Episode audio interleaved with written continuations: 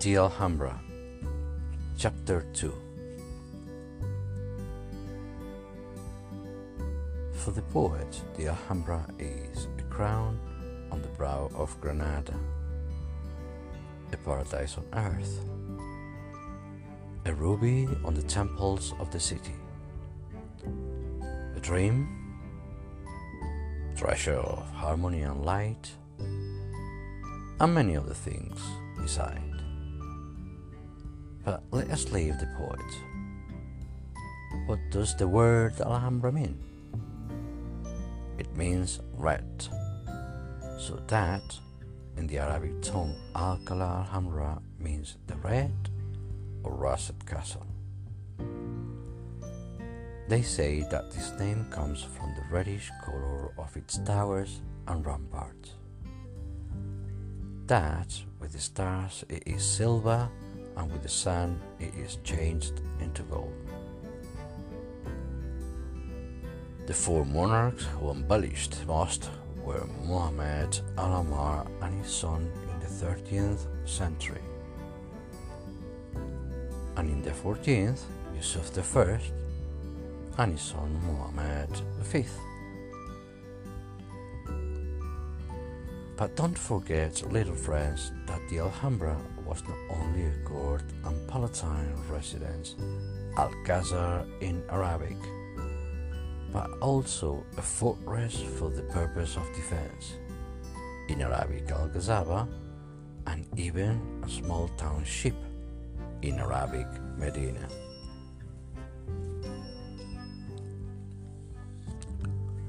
Gate of Justice the magnificent gateway giving access to the Alhambra is called the Gate of Justice, or more accurately, Gate of the Esplanade. It is, as you can see, very imposing, tinged with orange and gold. Now look closely and don't let this next detail escape you. On the first horseshoe arch, the outer one, you can see a very large hand, probably a talisman or a good luck charm that has been carved there. And in the second and smaller arch, a key has been sculptured which signifies power and authority. Charming centuries old legend tells us that beneath this gateway there is a gorgeous palace, no less, and that in it dwell an Arab astrologer who has cast a spell over a captive Christian princess with blue eyes and fair hair. The spell will one day be broken, and then, alas, the hand will seize the key and the Alhambra will vanish. Square of the Cisterns. This square or esplanade is called of the Aljibes because beneath it there exist deposits holding large supplies of good cold water. Small kiosk well. For centuries, the people of Granada have drunk and enjoyed this water, transported down into the city by the water. Sellers almost always on the backs of donkeys.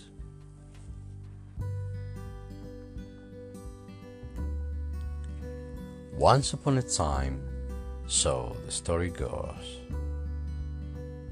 there was a water seller called Peregil.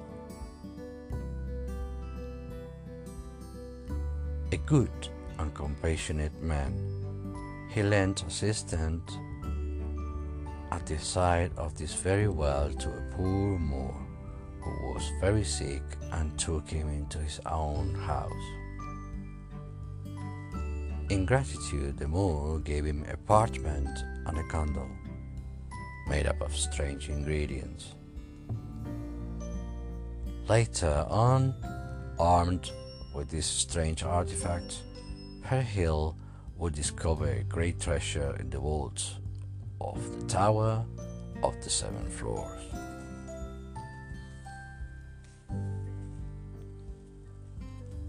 On the right hand side of the square, there stands an attractive gate called the Wine Gate, with a charming coupled window and once more the mysterious key.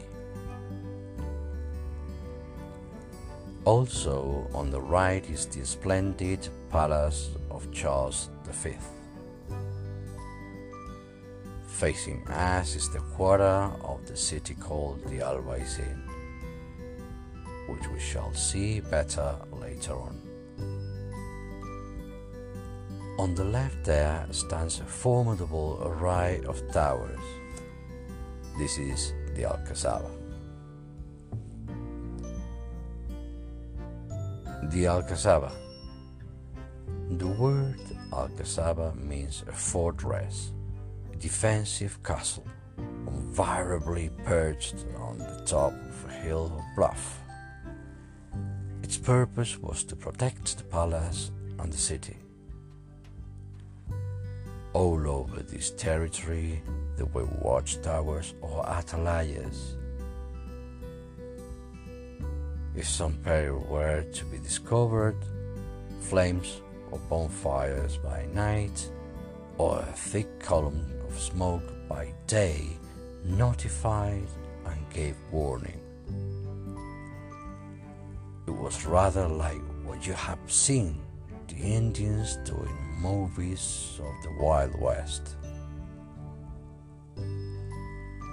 At the entrance, in the lovely garden of the Adarves, there is the pathway on top of the fortress.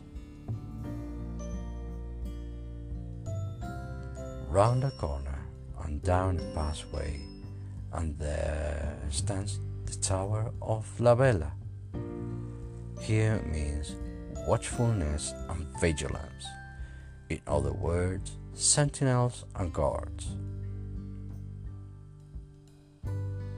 It is the loftiest of all the towers, such as those of arms and homage.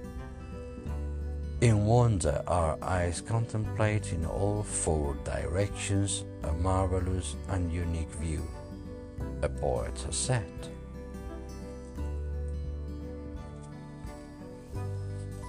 As we're not blind, thank be to God, we are able to enjoy the contemplation of of the river Darro, deep down below our parapet, or the view of the Albaicin. One of the world's most famous quarters, so wide, with its diminutive houses hemmed in one against the other, and its calmness, its church and convents, its small intimate squares winding streets, or the view of the Vega where one's gaze becomes lost in the distant horizon, or the city at our feet, or the snow peaks of the Sierra Nevada, the highest in the Spanish Peninsula, or what do I know? The Tower of La Vela and its bell are symbols for the people of Granada. And we remember the verses. I want to live in Granada, if only to hear the bell of La Vela to lull me off to sleep. Do you know, my little friends, how funny that girls and married young women of Granada touch the bell on certain times of the year to avoid remaining single.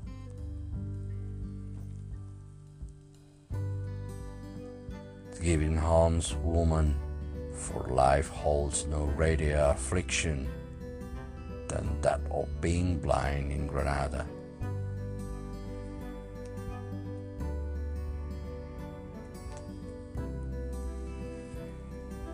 The Royal House.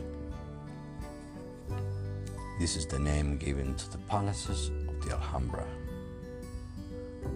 As in all Oriental palaces, the interior are divided fundamentally into three departments. And each department has its corresponding and surrounding structures.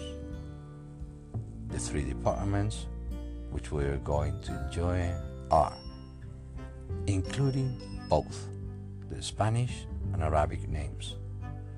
The following the Golden Room, Mexuar, the Room of Comares, the official court, and the Room of the Lions, Harem.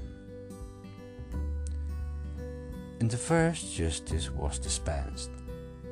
In the second, all political and diplomatic activity took place.